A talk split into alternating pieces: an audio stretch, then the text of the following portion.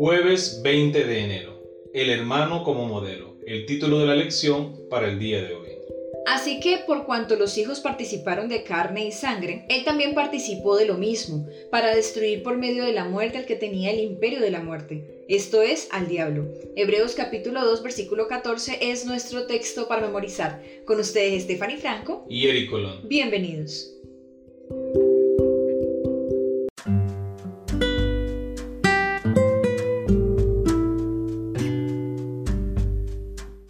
Razón por la que Jesús adoptó nuestra naturaleza humana y vivió entre nosotros es para poder ser nuestro ejemplo. El único que podría ser un modelo para nosotros en cuanto a la manera correcta de vivir ante Dios. Vamos a leer Hebreos capítulo 12 versículos 1 al 4. Según el apóstol, ¿cómo debemos correr la carrera de la vida cristiana? Hebreos capítulo 12 versículo 1 al 4.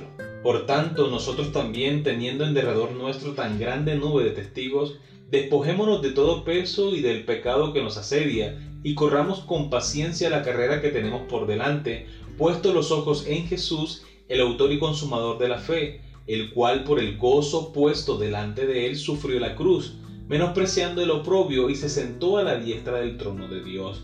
Considerad aquel que sufrió tal contradicción de pecadores contra sí mismo, para que vuestro ánimo no se canse hasta desmayar porque aún no habéis resistido hasta la sangre, combatiendo contra el pecado. Muy bien, recordemos la pregunta. ¿Cómo debemos correr la carrera de la vida cristiana? Bueno, si podemos notar aquí en estos versículos encontramos varias pistas o varios puntos clave, podríamos decir.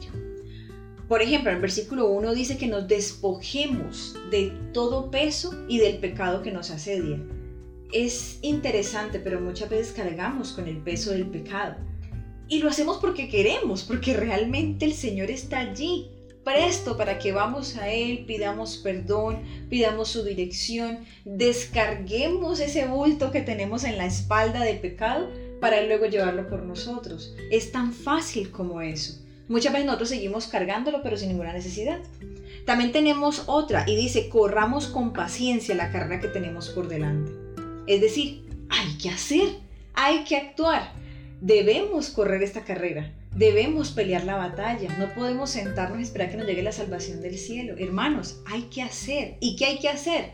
Nuestra labor no es pelear contra el pecado, nuestra labor es buscar la presencia de Dios, leer de su palabra, buscar su consejo, estar cerquita de Él, contemplar a Jesús. Esa es nuestra tarea y de hecho en el versículo 2 dice, puestos los ojos en Jesús.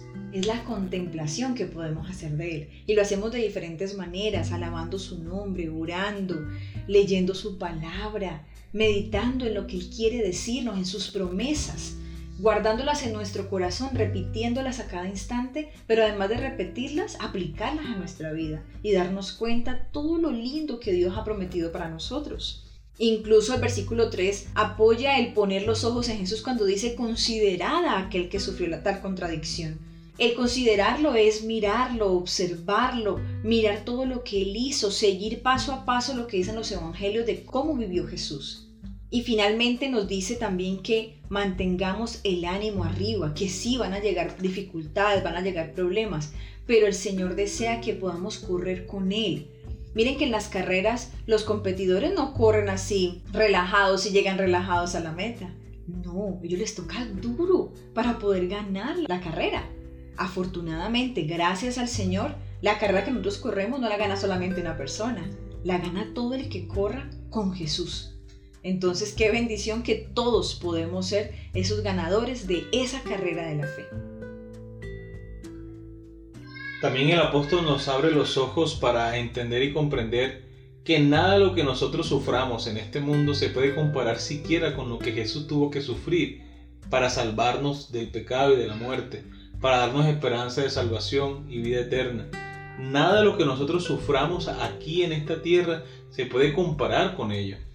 Y todo lo que nosotros suframos en esta tierra vale la pena para tener un lugar con Cristo Jesús en el reino de los cielos Seamos pacientes, dice el Señor, soportando la prueba de nuestras aflicciones, porque un día cuando Cristo venga, todas estas cosas desaparecerán. Amén. En este pasaje Jesús es la culminación de una larga lista de personajes que el apóstol ofrece como ejemplos de la fe. Este pasaje define a Jesús como el autor y consumador de la fe. La palabra griega archegos, autor, iniciador, también se puede traducir como pionero. Jesús es el pionero de la carrera en el sentido de que él corre delante de los creyentes. De hecho, Hebreos capítulo 6 versículo 20 dice que Jesús es nuestro precursor. La palabra consumador o perfeccionador da la idea de que Jesús había mostrado fe en Dios en la forma más pura posible. Este pasaje enseña que Jesús es el primero en correr nuestra carrera con éxito y que Él es quien perfeccionó el arte de vivir por la fe. Hebreos capítulo 2 versículo 13 dice, y otra vez, yo confiaré en Él, y de nuevo, he aquí yo y los hijos que Dios me dio. Lo que ocurre aquí es que Jesús dijo que pondría su confianza en Dios. Esta referencia es una alusión a Isaías capítulo 8 versículo 17 y 18. Isaías pronunció esas palabras frente a una terrible amenaza de invasión de Israel, el reino del norte y Siria. Isaías capítulo 7 versículos 1 y 2. Su fe desentonaba con la falta de fe de Acaz, el rey. Segundo libro de Reyes capítulo 16 versículos 5 al 18. Dios había exhortado a Acaz a que confiara en él, a que pidiera una señal de que lo libraría, como lo encontramos en Isaías capítulo 7 versículos 1 al 11. Dios ya le había prometido, como hijo de David, que protegería a Acaz como a su propio hijo.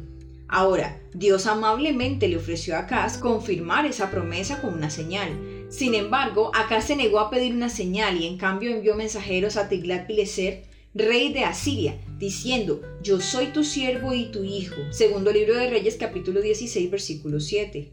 Qué triste. Acaz prefirió ser hijo de Tiglat-Pileser antes que de Dios.